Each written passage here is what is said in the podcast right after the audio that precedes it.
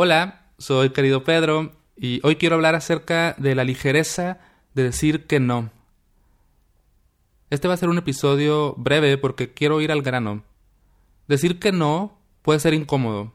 A veces puedes sentirte culpable, sobre todo cuando la persona que está del otro lado espera un sí, o quizás cuando tú mismo dices, pues, ¿por qué le voy a decir que no a esto? Tengo que decirle que sí.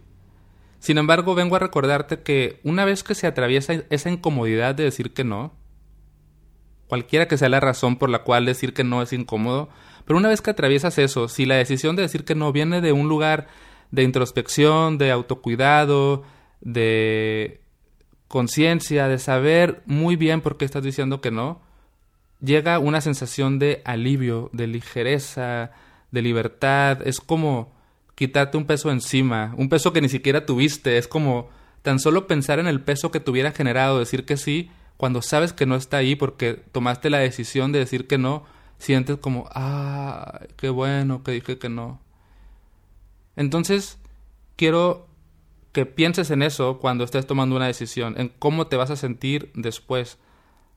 Y decir que no requiere práctica. Por un lado, requiere práctica el simple hecho de atreverte a decir que no, de verbalizar ese no y de aprenderlo a decir de alguna manera en la que te sientas bien de haber dicho que no y que tampoco se sienta como agresivo hacia la otra persona, pero que tampoco sea una sobreexplicación de que no, fíjate que no, porque no sé qué. O sea, que sea un no como claro, sencillo, amable y punto, ¿no? Entonces, por un lado, se requiere un poco de práctica en eso y pues con el tiempo la vas lo vas logrando y te vas acostumbrando a decir que no y se vuelve cada vez más sencillo.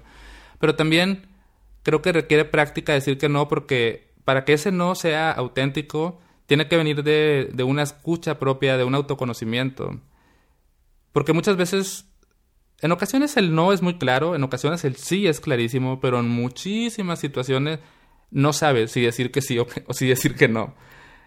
Pero para poder tener esa claridad tienes que afinar tu brújula y esa brújula se afina conociéndote, sentándote, mm, también haciéndole caso de pronto a esa pues a esa intuición, ¿no? A esa sensación así como muy inexplicable que esa parte de ti, ¿no? Que tu corazón, tu alma, esa parte extraña te, te jala como hacia una de las dos decisiones, hacia el sí o hacia el no a mí me pasa y me siento muy afortunado y muy agradecido por eso que recibo muchas invitaciones a, proyectos, a participar en cosas y pues para cuidar de mi tiempo y de mi energía he tenido que aprender a decir que no. Pero ha habido situaciones, por ejemplo, una vez me invitaron a hacer un curso online en una plataforma muy bonita, que los cursos son visualmente hermosos y es una plataforma muy exitosa. Y de entrada yo hubiera pensado, eso es un sí, claro, es una gran oportunidad. Pero estaba a punto de decir que sí, de hecho, pero me tomé un momento para ver como qué quería realmente, hacia dónde quiero ir, cómo me hacía sentir la idea de estar haciendo ese trabajo. Y como muy claramente me empezó a llegar el no y dije, bueno, ni modo, es un no. Y me acuerdo cuando envié el correo para decir, ah, gracias por la invitación, me siento muy honrado de que hayan pensado en mí, pero por el momento eh, tengo que decir que no y envié el correo, es como, ah, qué libertad, qué ligereza se siente. Entonces, no solo estoy hablando de trabajo, estoy hablando de todo, de relaciones, de cosas cotidianas del día a día, de esos momentos en los que tenemos que decidir hacia dónde ir. Eh, es importante saber que después de un no puede venir mucha ligereza. Así que tenlo en cuenta, piensa en eso la próxima vez que vayas a tomar una decisión, sobre todo si es una decisión pues muy crucial para que puedas experimentar, si no es que ya lo has experimentado, pues esa ligereza de decir, ah, qué bueno que dije que no.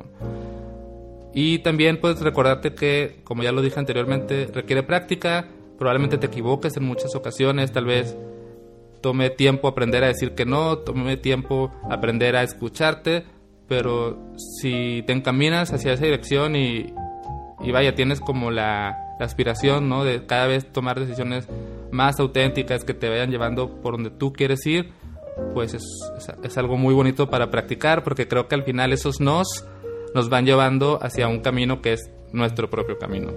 Entonces eso es lo que quería compartir hoy. Ojalá que puedas experimentar muchas veces esa ligereza de decir que no y también, claro, la ligereza de decir que sí, ¿no? Cuando dices que sí y es un sí como muy, muy claro y muy bonito y que te entusiasma, qué bonito también sentir esa ligereza o quizás esa um, alegría de haber dicho que sí a algo que estaba ahí para ti. Entonces, bueno, eso es todo. Gracias por escuchar y hasta la próxima.